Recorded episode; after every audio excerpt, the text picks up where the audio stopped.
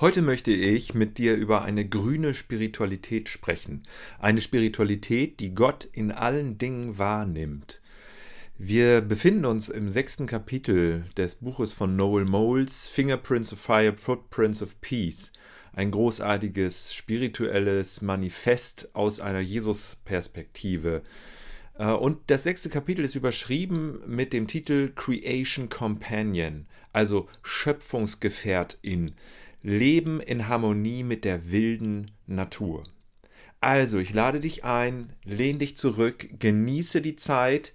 Es könnte etwas länger werden, denn es gibt viel Stoff zu beackern, aber es lohnt sich. Es ist ein Gegengewicht gegen all unsere Zoom-Meetings und YouTube-Streams und Jitsi-Meetings und Sitzungen über den Bildschirm, die wir jetzt seit Monaten so hier zum großen Teil Tag für Tag erleben, ob wir als SchülerInnen oder als äh, LehrerInnen arbeiten oder ob wir in anderen Betrieben arbeiten, in anderen Zusammenhängen. Und das ist ein Gegengewicht. Es ist großartig. Ich lade dich ein, mitzukommen in die wilde Natur und Gott darin wahrzunehmen. Zumindest imaginär. Das Evangelium ist grün, schreibt Noel Moles. Das Evangelium ist grün. Was löst das in dir aus, so eine Aussage? Dieser Satz ist nicht parteipolitisch gemeint, obwohl ich glaube, dass wir den umweltbezogenen Parteien, die die Klimakrise ernst nehmen und die darauf hinwirken, dass wir die natürlichen Ressourcen schonen, dass wir anders wirtschaften, dass wir die Gesellschaft anders aufbauen, nicht nur nach Profit gehen, dass wir diesen Parteien sehr viel zu verdanken haben in Deutschland. Aber das Evangelium ist grün. Was verbindest du mit diesem Satz? Thich Nhat Hanh, der ganz berühmte buddhistische Mönch, schreibt: Gehen Sie, als würden Sie die Erde mit Ihren Füßen küssen. Eine grüne Spiritualität. Was bedeutet das für unser Leben? hier im 21. Jahrhundert sehr städtisch orientiert. Ich gehe davon aus, dass die meisten, die jetzt hier zuhören, im städtischen Umfeld in einer Großstadt vielleicht leben und was bedeutet das im Einklang, in Harmonie, im Shalom mit der wilden Natur zu sein?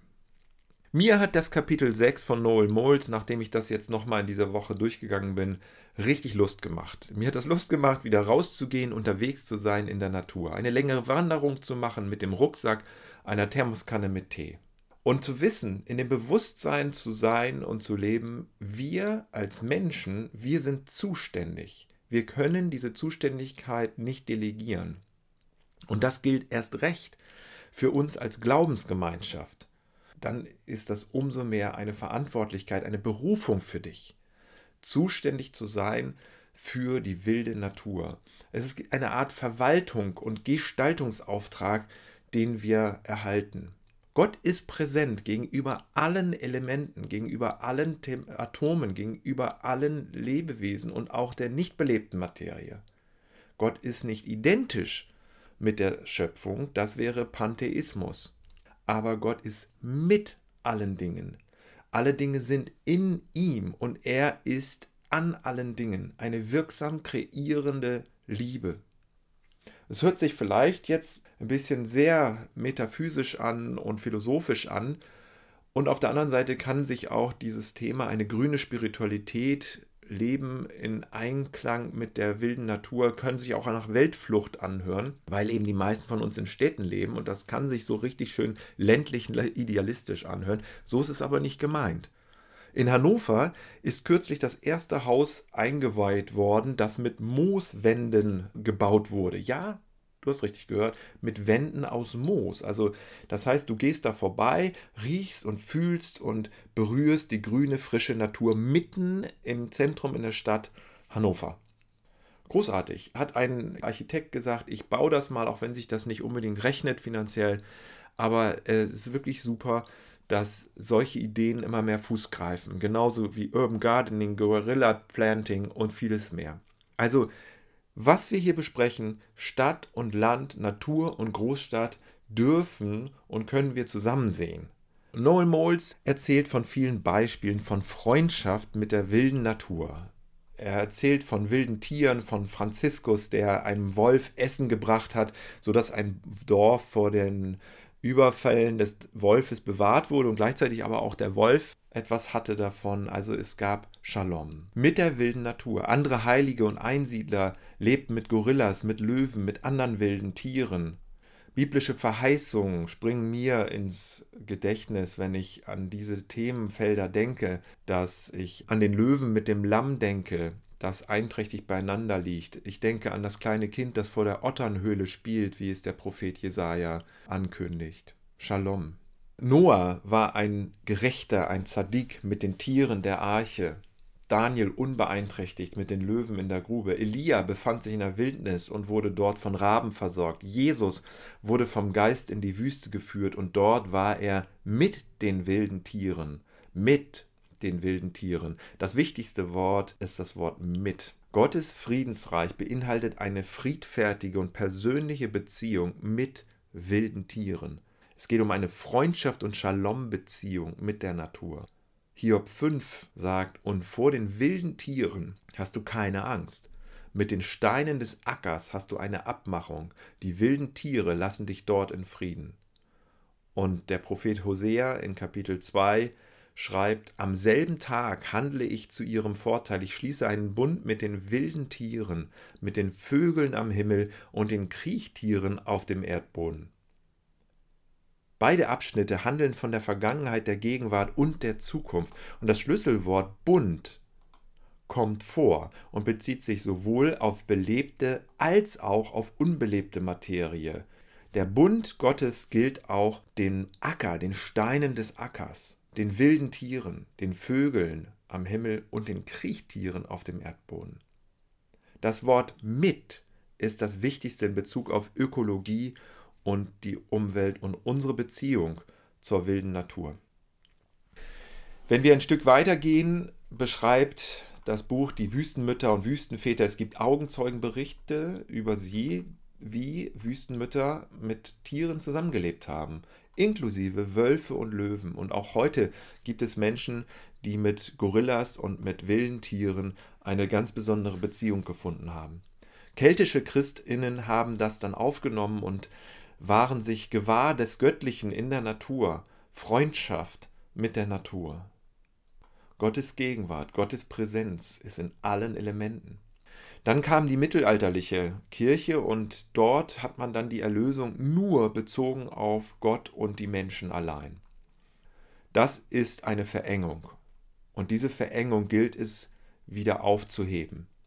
Anfragen im Mittelalter gab es schon damals daran, Hildegard von Bingen und von Franz von Assisi. Hildegard war eine Dichterin, eine Musikerin, eine Malerin, Botanikerin, Kräuterkundige, Visionärin, Theologin und spirituelle Lehrerin von Frauen und Männern, sehr ungewöhnlich zur damaligen Zeit. Und sie sprach von der befreienden Umarmung der natürlichen Welt. Keine Feindschaft, keine Gewalt, nur Staunen, Freundschaft und Liebe. Franziskus war bekannt für seine Fröhlichkeit in der Natur. Er war eine Art Mönchsnomade und sah jedes Geschöpf als Spiegel von Gottes Gegenwart, als Verbindung zu Tieren, Vögeln und aller Schöpfung und zum Beispiel auch zu dem Wolf in dem Ort Gubbio, wo er einen Frieden, ein Shalom herstellte zwischen dem Ort und dem Wolf. Franziskus sprach von Schwester Sonne, Bruder Mond, Mutter Erde. Und vielleicht ist ja das Destruktive, das Schlechte und das Mordende und manchmal auch das Irritierende in der Natur. Vielleicht ist das eine Folge des menschlichen Unrechts und der Rebellion gegen Gott, sodass wilde Tiere destruktiv und feindlich geworden sind. Jesus sagte in seinem Missionsauftrag in Markus 16 deutlich, in Vers 15 nachzulesen, Geht hin in die ganze Welt und predigt das Evangelium der ganzen Schöpfung. Der ganzen Schöpfung gilt das Evangelium. Das Evangelium ist grün. Es bezieht sich nicht nur auf Menschen. Jesus starb nicht nur für Menschen, sondern für mehr als die Welt der Menschen. Er versöhnte alle Dinge mit Gott. Er schuf Frieden durch sein Blut am Kreuz, wie es in Kolosser 1 ausgedrückt wird. Das ganze Universum wurde durch ihn geschaffen und hat in ihm sein Ziel. Er war vor allem anderen da und alles besteht durch ihn. Ja, Gott hat beschlossen, mit der ganzen Fülle seines Wesens in ihm zu wohnen, gemeint ist Christus, und durch ihn das ganze Universum mit sich zu versöhnen.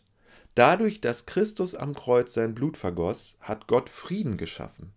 Die Versöhnung durch Christus umfasst alles, was auf der Erde und alles, was im Himmel ist. Auch ihr seid darin eingeschlossen. Was ich festgestellt habe, was ich auch selber schnell überlese, ist dieses Wort alles. Gott hat Frieden geschaffen, die Versöhnung durch Christus umfasst alles, was auf der Erde und alles, was im Himmel ist. Gottes Versöhnung gilt den Elementen, den Atomen, der Materie, den Tieren, den Pflanzen und den Menschen, dem ganzen Kosmos. Ganze Kosmos ist in die Versöhnungsaktivität Gottes durch Christus einbezogen. Und auch du bist darin mit einbezogen. Das ist das Bild und das ist das Panorama, was der Kolosserbrief hier vor uns ausbreitet. Dazu eine Frage an dich. Stimmst du zu? Das Evangelium ist grün. Jesus stirbt nicht nur für Menschen, sondern für die ganze, mehr als menschliche Welt. Diese Sicht ist leider untergraben worden von vielen christlichen Strömungen. Da gab es die Strömung, dass Christinnen gesagt haben, die Materie ist böse und von Natur aus profan. Also die Schöpfung, die Natur ist einfach das Zweitrangige und es ist einfach nur etwas, was nichts groß mit Gott zu tun hat. Oder auch pessimistisch hat die Kirche gelehrt, die Erbsünde ist der Fluch von Eden und da ist alles mit einbezogen. Oder auch dualistisch gesagt, Gott ist getrennt von der Welt und unberührt. Das ist ein Denken, was viele Christinnen und auch andersdenkende Menschen miteinander verbindet, aus meiner Sicht, so dass dieses typische Denken gesagt wird, ja, man hält es doch für denkbar und möglich, dass sogenannt vor dem Urknall eine intelligente Instanz, irgendeine Quelle da war, die das hervorgebracht hat, die wir Gott als Gott bezeichnen können. Aber dann ist sie in einen Beobachterstatus verfallen und beobachtet das Geschehen, die Entwicklung, die Evolution des Lebens. Aber es ist eher so wie ein Uhrwerk, was einmal aufgezogen wurde und es entwickelt sich dann weiter. Aber Gott rückt damit in weite Ferne von uns. Und er ist auch unberührt von seiner Schöpfung. Er ist unberührt von dem Planeten, von der Erde, von den Elementen, von den Lebewesen. Es berührt ihn nicht, er beobachtet nur ein ganz großes Problem. Selbst wenn du es theoretisch so nicht sagen würdest, habe ich manchmal das Gefühl, dass die Gefahr besteht, dass auch Christinnen doch in ihrer praktischen Lebenseinstellung und im Lebensvollzug so leben, als hätte Gott hier nicht viel Berührung mit der Erde und mit dem Leben. Und das gilt es zu überwinden. Und es ist selbstverständlich auch das Denken im Alten und im Neuen Testament, dass Sünde, ein Vorbeieilen und ein Vorbeileben an Gottes Liebeshandeln für alle Schöpfung, dass das destruktiv ist, dass das schädigend wirkt und die Klimakrise, das Aussterben der Arten und die Vermüllung der Ozeane, das sind Beispiele, wo kein Mensch redet da Strafe Gottes. Wir trauen uns das auch gar nicht und darum geht es auch in der Bibel nicht um Strafe Gottes. Nein, aber es geht um eine Selbstschädigung. Das geht darum, dass Sünde ein Vorbeieilen, ein Vorbeileben an Gottes Liebeshandeln für alle Schöpfung ist und das schädigend wirkt. Und dass unser Handeln uns selbst und die Erde schädigt, das liegt auf der Hand. Und das sehen wir. Und genau darum geht es auch, wenn die Bibel von so etwas wie Sünde spricht und ihrer Folgen. Und es ist ganz wichtig für uns, dass wir das sehen, dass wir uns nicht billig und einfach als Krone der Schöpfung sehen, sondern dass alles, was lebt, Welt, Mensch, Natur, auch die unbelebte Materie, verwoben ist mit Gottes Gegenwart in allen Dingen. Und Gottes Gegenwart ist eine sich selbst verschenkende Liebe. Es geht um ein geschwisterliches Mit- und Füreinander mit Gott und mit allem, was lebt. Und das wird ganz konkret an einer neuen Bescheidenheit, zusammen mit Gott und seinem Schaffensprozess, da verbunden zu sein, sich einbeziehen zu lassen. Eine grüne Spiritualität, Gott in allen Dingen wahrnehmen lernen. Darauf steuern wir zu.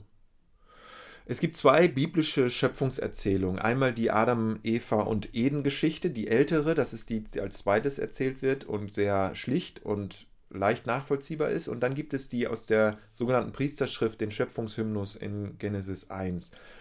In beiden Schöpfungserzählungen der ersten, auf den ersten Seiten der Bibel werden Tiere und Menschen als verflochten miteinander in einer Einheit beschrieben. Beide werden geformt aus dem Boden, aus, dem, aus der Adama. Beide teilen denselben Lebensatem, den Ruach Gottes. Beide sind lebendige Seelen, Nefesh. Beide sind untrennbar miteinander in einer Lebenseinheit verflochten. Der einzige Unterschied ist, dass der Mensch im Ebenbild Gottes geformt ist. Das bedeutet aber nicht, eine Krone der Schöpfung zu sein, sondern es bedeutet, dass der Mensch eine besondere Verantwortung hat, Gott abzubilden in dem, wie er lebt und wie er handelt. Es geht um Verantwortung und es geht um eine Berufung, eine Aufgabe. Es geht nicht darum, eine Krone und besondere Spezies zu sein, die über allen anderen aufragt und alle anderen kontrolliert und dominieren darf. Das ist ein Blick, der leider zu sehr viel verheerender Ausnutzung und Ausbeutung der Natur geführt hat, auch christlicherseits, und der dringend ähm, verändert werden sollte. Aber, sagst du vielleicht, gibt es nicht diesen Vers in 1. Mose 1, dass äh, viele sich auch darauf berufen, dass sie meinen, ja, wir haben doch einen Herrschaftsauftrag als Menschen. Der Mensch herrsche, ihr sollt herrschen über die Vögel im Himmel, die Fische im Meer und die Tiere und alles, was lebt. Oftmals als Rechtfertigung genommen worden für gläubige Menschen, nachlässig oder will, sogar willkürlich mit der Natur umgehen zu dürfen. Und so hat die Geschichte einen sehr schädlichen Gang genommen und einen unchristlichen Gang genommen, wo die Natur abgewertet wurde. Und ja, es stimmt ja auch, in der Schöpfungserzählung ist tatsächlich die Rede vom Herrschen und vom Untertanmachen. Doch diese Interpretation, das als kontrollierend und dominierend zu verstehen, ist ein Missverständnis der hebräischen Sprache. Es hat einen ganz anderen Sinn, sondern wir müssen das als Königsmetapher verstehen. Im hebräischen Denken hat dieses sich untertan machen, die Erde untertan machen, zu herrschen, hat das eher, den, ruft das das Bild des guten Hirten hervor wie der gute Hirte im Orient jedes einzelne Schaf zum Wohlergehen des Einzelnen und der gesamten Herde einsetzt. So ist es gemeint, aber nicht um sie zu dominieren, zu kontrollieren, zu überwachen und am besten noch auszubeuten. Nein, zu pflegen, zu hegen und zu hüten. Also das Hebräische hat einen ganz anderen Sinn in dieser Hinsicht und leider ist die Übersetzung von Martin Luther so irreführend und dann auch so verwendet worden. Am besten sollten wir diesen Herrschaftsauftrag, so wie er genannt wird, in 1. Mose 1 übersetzen mit hüten und hegen. Also es geht nun wirklich gar nicht um einen Ausnutzen oder einen Missbrauch zu eigenen Zwecken, für die eigenen Bedürfnisse und die eigenen Wünsche das zu nehmen, was wir brauchen und noch mehr.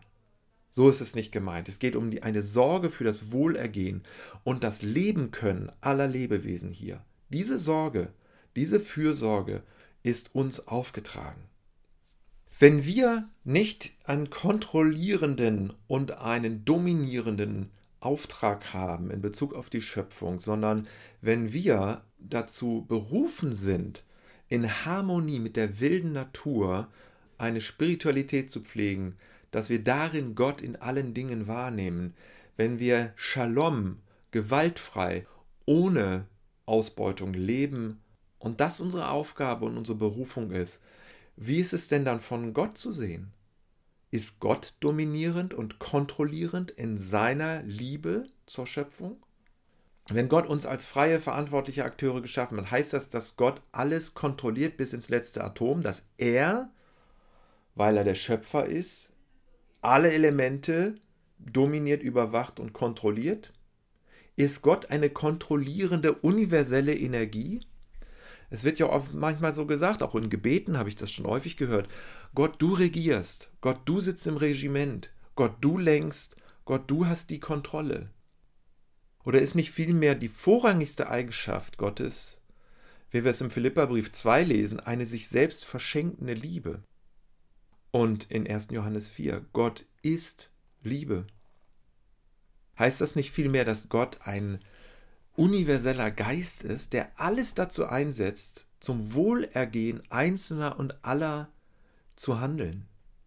Er möchte von allen Elementen, Atomen, Menschen, Tieren, Pflanzen, aber auch dem Gesamten das Wohlergehen. Das ist eine sich selbst verschenkende Liebe. So ist Gott, wie er sich uns vorstellt.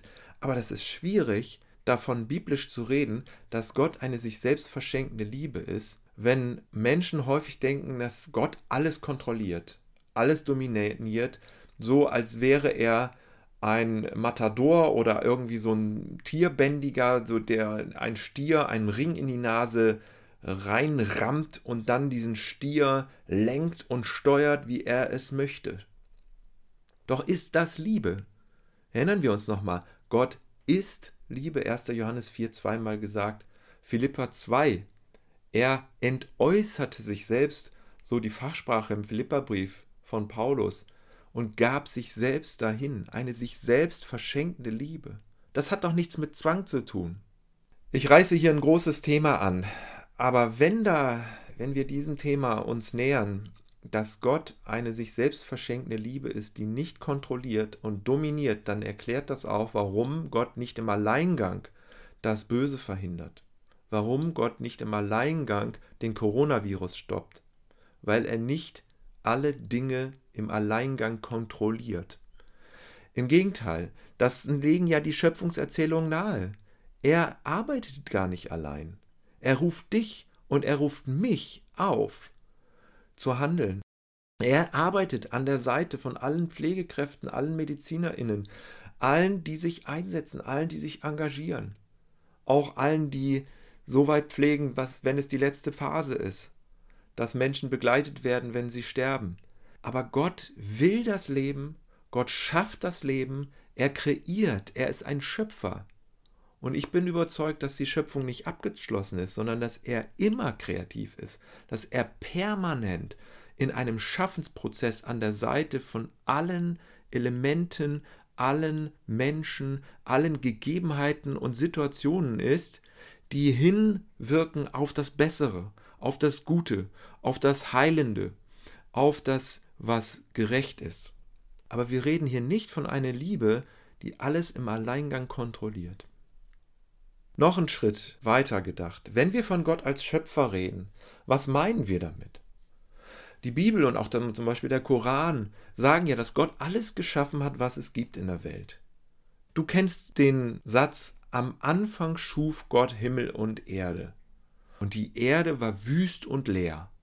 Und der Geist Gottes schwebte über dem Wasser.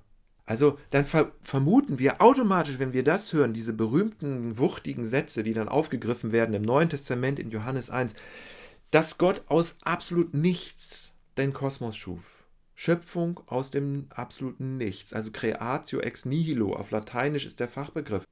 Und wenn Gott aus dem Nichts erschuf, dann hat er doch auch die Kontrolle, oder? Dann kann er doch auch ins Nichts hineinversetzen wieder, zum Beispiel das destruktive Coronavirus.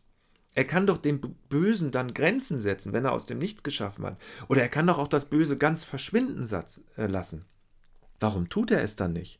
Warum lässt er das Coronavirus nicht verschwinden? Warum setzt er dem nicht Grenzen? Warum setzt er dem Krebs nicht Grenzen? Warum stoppt er nicht das wirklich Böse, was Menschen anderen antun, wie zum Beispiel im Fall von Missbrauch, von Folter, von Misshandlung? Warum stoppt er das nicht?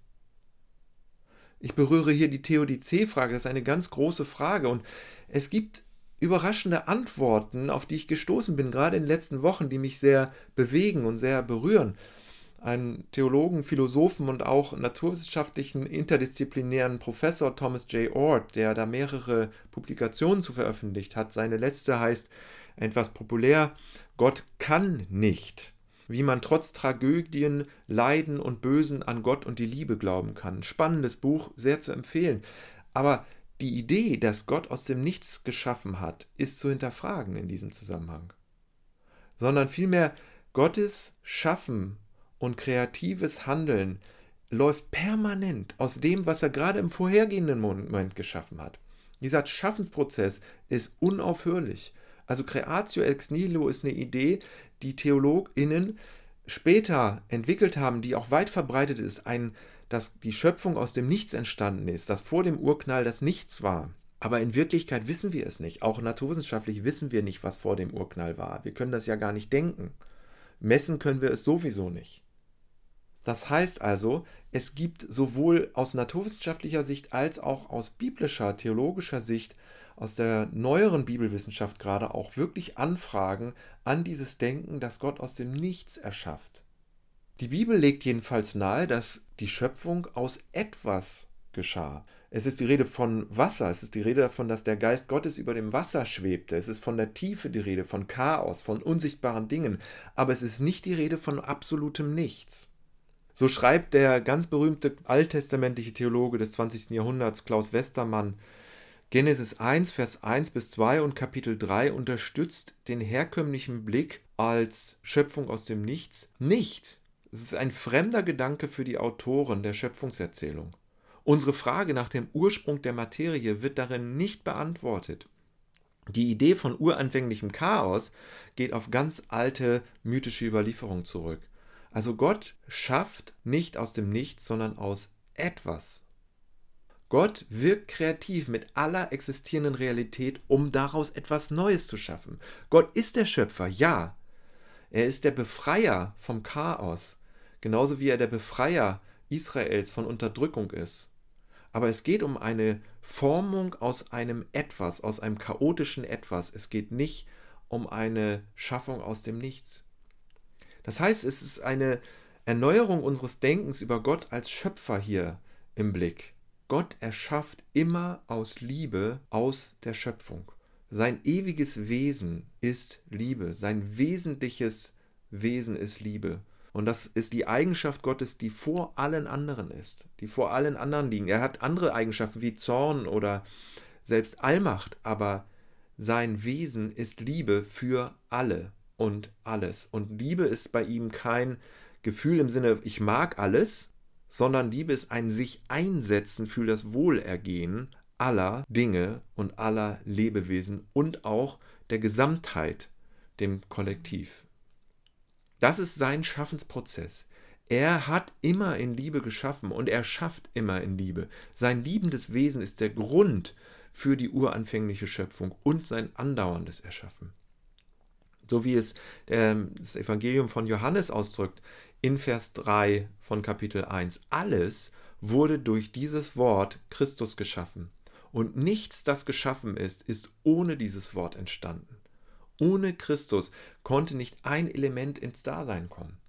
Das ist die Linse. Die klarste Linse ist, dass wir nicht nur das Alte Testament durch die Jesuslinse lesen, sondern auch die Schöpfung, die Natur, das Dasein, das entwickeln den, die Prozesse in der wilden Natur durch die Linse von Christus lesen und sehen.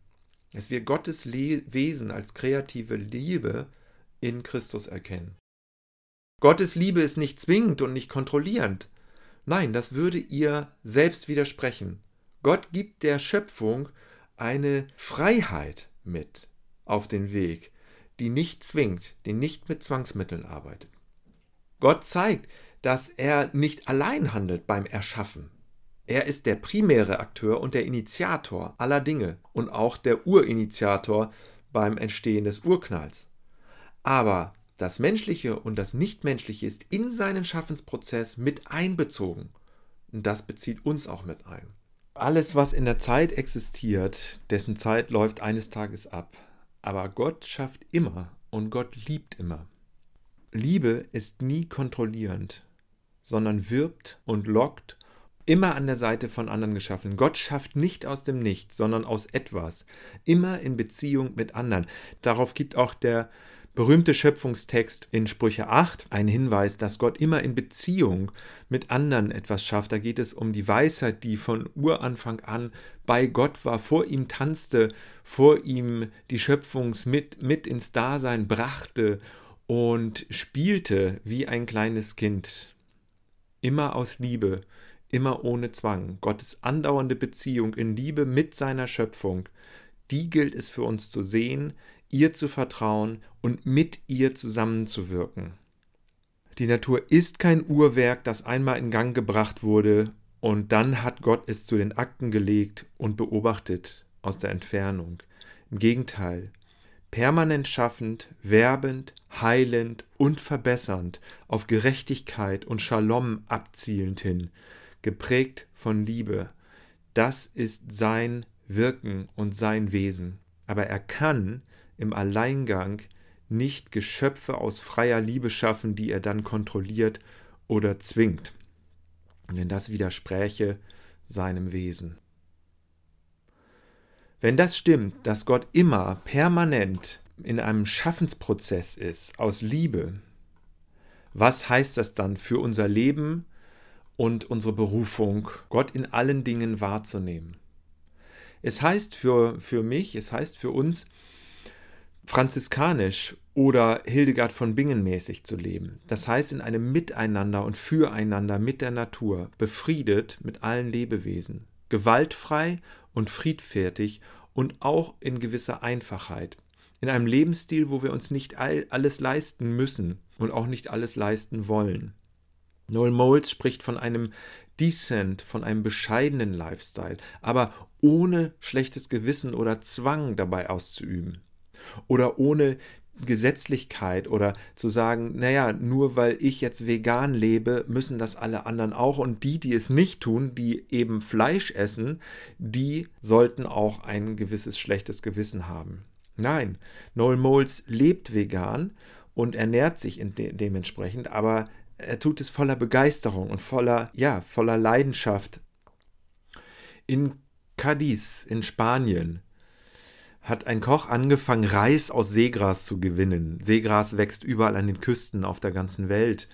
Und äh, dieses Seegras enthält so kleine Körner und die kann man zu, die sind wie Reis, die kann man kochen, die kann man zu Mehl verarbeiten, man kann Brot draus backen. Es ist absolut glutenfrei und unglaublich lecker und nahrhaft. Jedenfalls habe ich mir das sagen lassen von diesem Koch in Cadiz in Spanien. Das ist an der Südspitze Spaniens äh, in der Nähe von Gibraltar. Jetzt im Sommer erwartet dieser Koch eine Ernte von 22 Tonnen aus dem Meer, in dem er das Seegras dann auch angepflanzt hat. Es wächst überall. Es könnte eventuell die Ernährungsprobleme mithelfen zu lösen. Unsere Ernährung ist problematisch, wenn wir viele Tiere essen. Denn mit den Tieren haben wir gesehen, hat der Schöpfer eine eigenständige Beziehung und einen eigenständigen Bund. Sie haben eine eigene Würde und einen Bund mit Gott. Daher ist es wichtig, dass wir dezent und respektvoll umgehen in unserer Ernährung und, wenn es denn so ist, dann auch in unserer Tötung von Tieren. Wir brauchen keine Schuldgefühle haben, darum geht es nicht. Es geht nicht um schlechtes Gewissen, sondern es geht um die Freude einer harmonischen und ohne Gewalt stattfindenden Ernährung. Ich favorisiere das auch einen vegetarischen Lebensstil. Ab und zu mal esse ich auch Fleisch, aber es geht nicht um Druck, sondern es geht um darum, es bewusst zu tun und in einem ganz bewussten, klaren Blick, wo wir verzichten können und wo wir verzichten wollen, um der anderen Lebewesen willen, besonders um der Tiere willen, dann sollten wir das auch tun. Bescheidenheit im Essen und Trinken, aber auch in vielen anderen Lebensbereichen. Das ist die erste Konsequenz für unsere Berufung, mit der wilden Natur in Shalom zu leben, eine grüne Spiritualität zu leben. Es hat also Auswirkungen auf unsere Ernährung und auf unser Verhalten den Tieren und den Mitgeschöpfen gegenüber. Und wir brauchen dabei gar keine Probleme haben, gar keine Hemmungen haben, auch zu feiern und auch wild zu feiern und die Feste zu genießen, wie sie fallen und auch zu essen und zu trinken. Denn da, darum geht es ja auch. Und gerade in der Bibel, im ersten Teil der Bibel, im Alten Testament, werden ja so viele Feste gefeiert. Und da wird auch, Tiere werden da auch mit getötet und gegrillt und gefeiert und geteilt und gegessen. Also äh, das ist nicht so, dass es automatisch so sein muss, aber es sollte bewusst geschehen und wir sollten uns dem bewusst sein, dass was wir da tun, wenn wir uns daran bedienen. Es ist ein entscheidender Teil unserer Christusmäßigen Berufung, Gott zu begegnen an jedem Ort in der wilden Natur. Es ist gut, dass wir uns dafür Zeit nehmen. Es ist gut, unsere Empfindung und Verbindung mit dem Natürlichen zu stärken, zu pflegen, zu hegen. Es ist gut, unsere Sensibilität für Gottes Nähe in allen Dingen wach zu halten.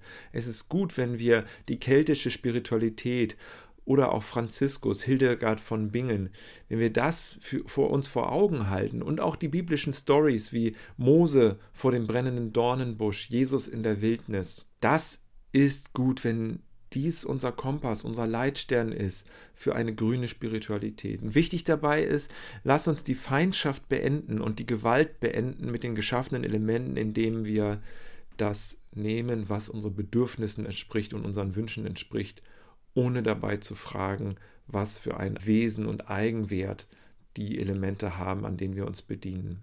Dass wir von der geschaffenen Wirklichkeit nicht als Feinde wahrgenommen werden. Beim Gang durch biblische Texte fällt auf, dass es darin ein klares Bewusstsein gibt, besonders bei den Schöpfungserzählungen, wovon es mehrere gibt, auch bei Hiob in den Psalmen oder auch in der Weisheitsliteratur bei den Sprüchen, dass wir Pflegekräfte der Welt sind, dass wir als Pflegekräfte dienen und dass das unsere Berufung ist als Menschen, um die Welt zu einem Haus des Lebens für alle zu formen und dass seine Liebe nicht nur uns Menschen gilt, sondern auch den Tieren, den Pflanzen und sogar der unbelebten Materie. Wenn wir uns daran erinnern, noch einmal, was seine Liebe ist, nämlich ein Handeln, ein bewusstes Handeln zum Wohlergehen des Einzelnen und der Gesamtheit. So ist es also enorm wichtig, dass wir diesen Blick behalten und auch diese, dieses Feuer und diese Motivation beim Bewältigen der Klimakrise beim Überwinden der Vermüllung der Ozeane, dass wir diesen tiefen Blick haben, uns inspirieren lassen davon und es auch feiern, dass wir die Natur sind und in der Natur sind und mit der Natur sind. Ein Blick, der mit der Gegenwart Gottes in allen Dingen und bei allen und an der Seite von allen Dingen rechnet. Und mit seinem Wirken und Handeln. Nicht, dass er eingreift, nein, er greift gar nicht in die Schöpfung ein, das wäre wieder dieses Uhrmacherdenken, dass Gott einmal die Uhr aufgezogen hat und dann beobachtet und vielleicht ab und zu mal eingreift. Nein, Gott ist permanent allen Elementen nahe. Er handelt ständig schaffend, heilend, pflegend, zum Guten und Besseren reizend.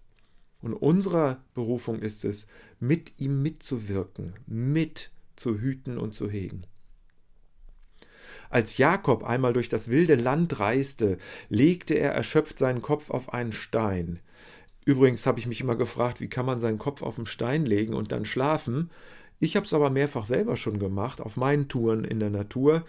Ähm, ich habe häufiger in der Natur irgendwo in der Wildnis übernachtet, an irgendwelchen Schilfrändern oder unter einem Felsen oder an einem Baum oder auch in den Bergen oben im Schnee. Ich habe an verschiedenen Stellen in der Natur übernachtet und es ist immer wieder eine unfassbar schöne Erfahrung.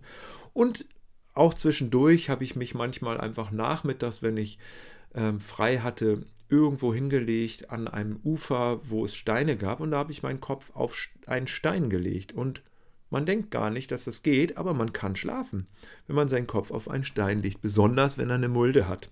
Ich habe es schon öfter gemacht und habe mich super ausgeruht. Also Jakob reiste durch das Land und legte erschöpft seinen Kopf auf einen Stein, und dann schläft er unter dem Nachthimmel und ruft in, nach einer mächtigen Traumvision schließlich aus, der Herr ist an diesem Ort anwesend und ich wusste es nicht. Da fürchtete er sich und dachte, vor diesem Ort muss man Ehrfurcht haben. Hier ist gewiss ein Haus Gottes und ein Tor zum Himmel. 1. Mose oder Genesis 28, Vers 16 und 17. Also, Ehrfurcht, das Fürchten ist als Ehrfurcht gemeint. Man muss Ehrfurcht haben, denn hier ist ein Tor zum Himmel. In der Sinai-Wüste steht Mose vor einem Dornbusch, der brennt, ohne zu verbrennen. Er hört eine Stimme, die sagt: Komm nicht näher, zieh deine Schuhe aus. Der Ort, auf dem du stehst, ist heiliges Land. Beide Stories zeigen, dass die natürliche Welt Gott direkt offenbart. Gott zeigt sich direkt in der natürlichen Schöpfung. Er zeigt sich darin in der Landschaft und in allem, das lebt. Sie ist gefüllt mit der Präsenz des Göttlichen. Wir stehen buchstäblich, wenn wir draußen unterwegs sind, wir stehen buchstäblich unter geöffnetem Himmel. Für die Psalmisten und für die Propheten hüpfen die Hü Hügel wie Lämmer, die Bäume klatschen in die Hände und Wälder singen mit dem Rest der Natur zum Preis Gottes. Die Erde ist ein lebendiges Wesen. Das Universum ist nicht leblos und kalt. Es korrespondiert mit der, dem präsenten Göttlichen. Es ist in einer Beziehung mit dem Urheber, mit dem Schöpfer, mit dem permanent schaffenden, kreativen, mit der sich selbst verschenkenden Liebe. Und das Ganze unabhängig von uns Menschen. Provokant fragt daher Noel Moles, warum hat sich die Kirche von dieser Wahrheit abgewandt, wenn meine heidnischen Freunde und Schamanen in den indigenen Gemeinschaften dafür so offen sind? Alles ist heilig. Gott ist beständig allen Dingen und Elementen gegenüber präsent. Er greift nicht ein ins Geschehen, nein, er schafft permanent aus Liebe zu allen und zu allem. Was heißt das für dich in dieser Berufung zu lesen? Was heißt das in, aus dieser Perspektive einer grünen Spiritualität, einer Jesusbrille zu leben? Was heißt das, Gott in allen Dingen wahrzunehmen für dich? Was heißt das für dein Denken über die Stadt, in der du lebst? In Jeremia heißt es, such den Frieden der Stadt, den Shalom der Stadt.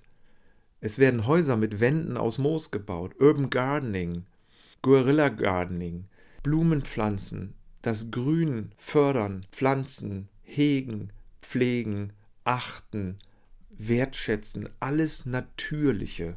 Im neuen Jerusalem findet das seine Erfüllung. Im neuen Jerusalem ist eine Stadt. Die Stadt Gottes senkt sich auf den Planeten, auf die Erde. Und dort ist menschliches Leben und Besiedlung zusammen mit der Wildnis in integrierter Harmonie. Ein Fluss fließt, Bäume wachsen, ihre Blätter spenden Heilung. Das neue Eden, Eden ist wiederhergestellt und gleichzeitig ist ein urbanes Leben im Blick. Mit Gott zusammen den Frieden der Stadt suchen, mit ihm zusammen ans Werk gehen, lasst uns diese Vision Realität machen. Das Zweite, lasst uns Klima- und Shalom-Aktivisten sein mit dem Planeten, die ökologische Krise in unseren Glaubensreise mit einzubeziehen endlich damit aufzuhören, alles Naturgegebene, natürliche, gesetzmäßige, rhythmische, alles, was uns ausmacht als natürliche Wesen, lasst uns aufhören damit, das abzuweten und als zweitrangig zu betrachten, als sei das profan. Lasst uns doch aufhören damit und anfangen, einen Christusgemäßen Blick zu gewinnen und damit zu leben. In ihm besteht alles. Gott vertrauen, dass er uns umsorgt und dass alles, wie die Vögel versorgt werden, wie die Blumen versorgt werden und ausgestattet werden, dass wir nicht nur einfach nehmen, was wir brauchen, unseren ökologischen Fußabdruck ignorieren, sondern dass wir einfach bewusst und voller Freude unseren ökologischen Fußabdruck minimieren. Ich war erschrocken, als ich den Test gemacht habe. Du kannst das online machen, mein ökologischer Fußabdruck. Du kannst einen Kurztest und einen ausführlichen Test darüber machen. Das heißt also, wie viel, äh, wie stark du einen Fußabdruck auf dem Planeten hinterlässt durch deinen Lebensstil, durch dein Verhalten. Ich war da ziemlich erschrocken drüber, ähm, was, was das anbelangt. Lass uns den minimieren, aber aus Freude und aus Schließung von Frieden mit dem Geschaffenen. Lass uns einen, stattdessen einen Fußabdruck des Friedens hinterlassen, Footprint of Peace.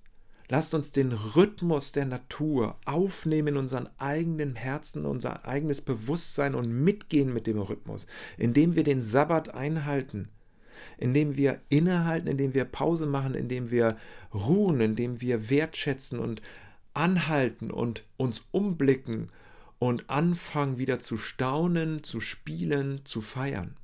Lasst uns in diesem Rhythmus leben mit der Schöpfung und nicht nur Arbeit und Schaffen und Profit im Blick haben. Lass uns die Wissenschaft feiern, die unser Verständnis erweitert. Lass uns das wertschätzen, was die Erforschung der Evolution und der intelligenten Entwicklung mit sich bringt, ohne dass ich von Intelligent Design spreche, aber die, wenn man die Evolution studiert, dann stellt man fest, es ist so unfassbar intelligent, wie die Dinge ablaufen. Drittens, die Tiere sind nicht dazu geschaffen, um unsere menschlichen Wünsche und Bedürfnisse zu erfüllen. Was bedeutet das für dich? Was bedeutet das für mich? Was bedeutet das für unseren Umgang mit den, mit den Tieren speziell? Tiere haben eine eigene, lebendige Beziehung mit Gott, unabhängig von uns Menschen. Das ist überdeutlich geworden in unserem Durchgang durch die biblischen Texte. Und das ist nicht gesetzlich gemeint und keine Schuldgefühle sollen entstehen. Das betont auch Noel Moles immer wieder, sondern voller Freiheit und voller Feiern bewusst das nutzen und wertschätzen. Und wenn wir es genießen, dann genießen wir es bewusst und in Dankbarkeit und dann tun wir es nicht, um einfach nur zu stopfen und zu nehmen und zu raffen und auszubeuten. Alles hilft dabei, alle diese Überlegungen, die helfen dabei, uns als Schöpfungsgefährtinnen zu verstehen, als Gefährtinnen der Schöpfung, meine Spiritualität zu formen, zu pflegen, zu hegen, auch unseren Aktivismus zu formen. Spiritualität und Akteur zu sein, einen sanften Lebensstil, ein Akteur eines sanften Lebensstils zu sein. Und das kann für dich bedeuten, deine Ernährung in dieser Woche einmal ganz bewusst zu überdenken und wahrzunehmen und vielleicht auch zu verändern. Es kann für dich auch bedeuten, sich bei grünen Projekten zu engagieren. Vielleicht hast du in, deinem, in deiner Nachbarschaft, in deinem Umfeld, vielleicht hast du ein Projekt für mehr wilde Natur Hol doch mal die wilde Natur wieder in deine Stadt hinein, in deinen Stadtteil, in deine Nachbarschaft. Schließ dich zusammen. Mach mit bei grünen Projekten, Bepflanzungsprojekten oder Erhaltungsprojekten.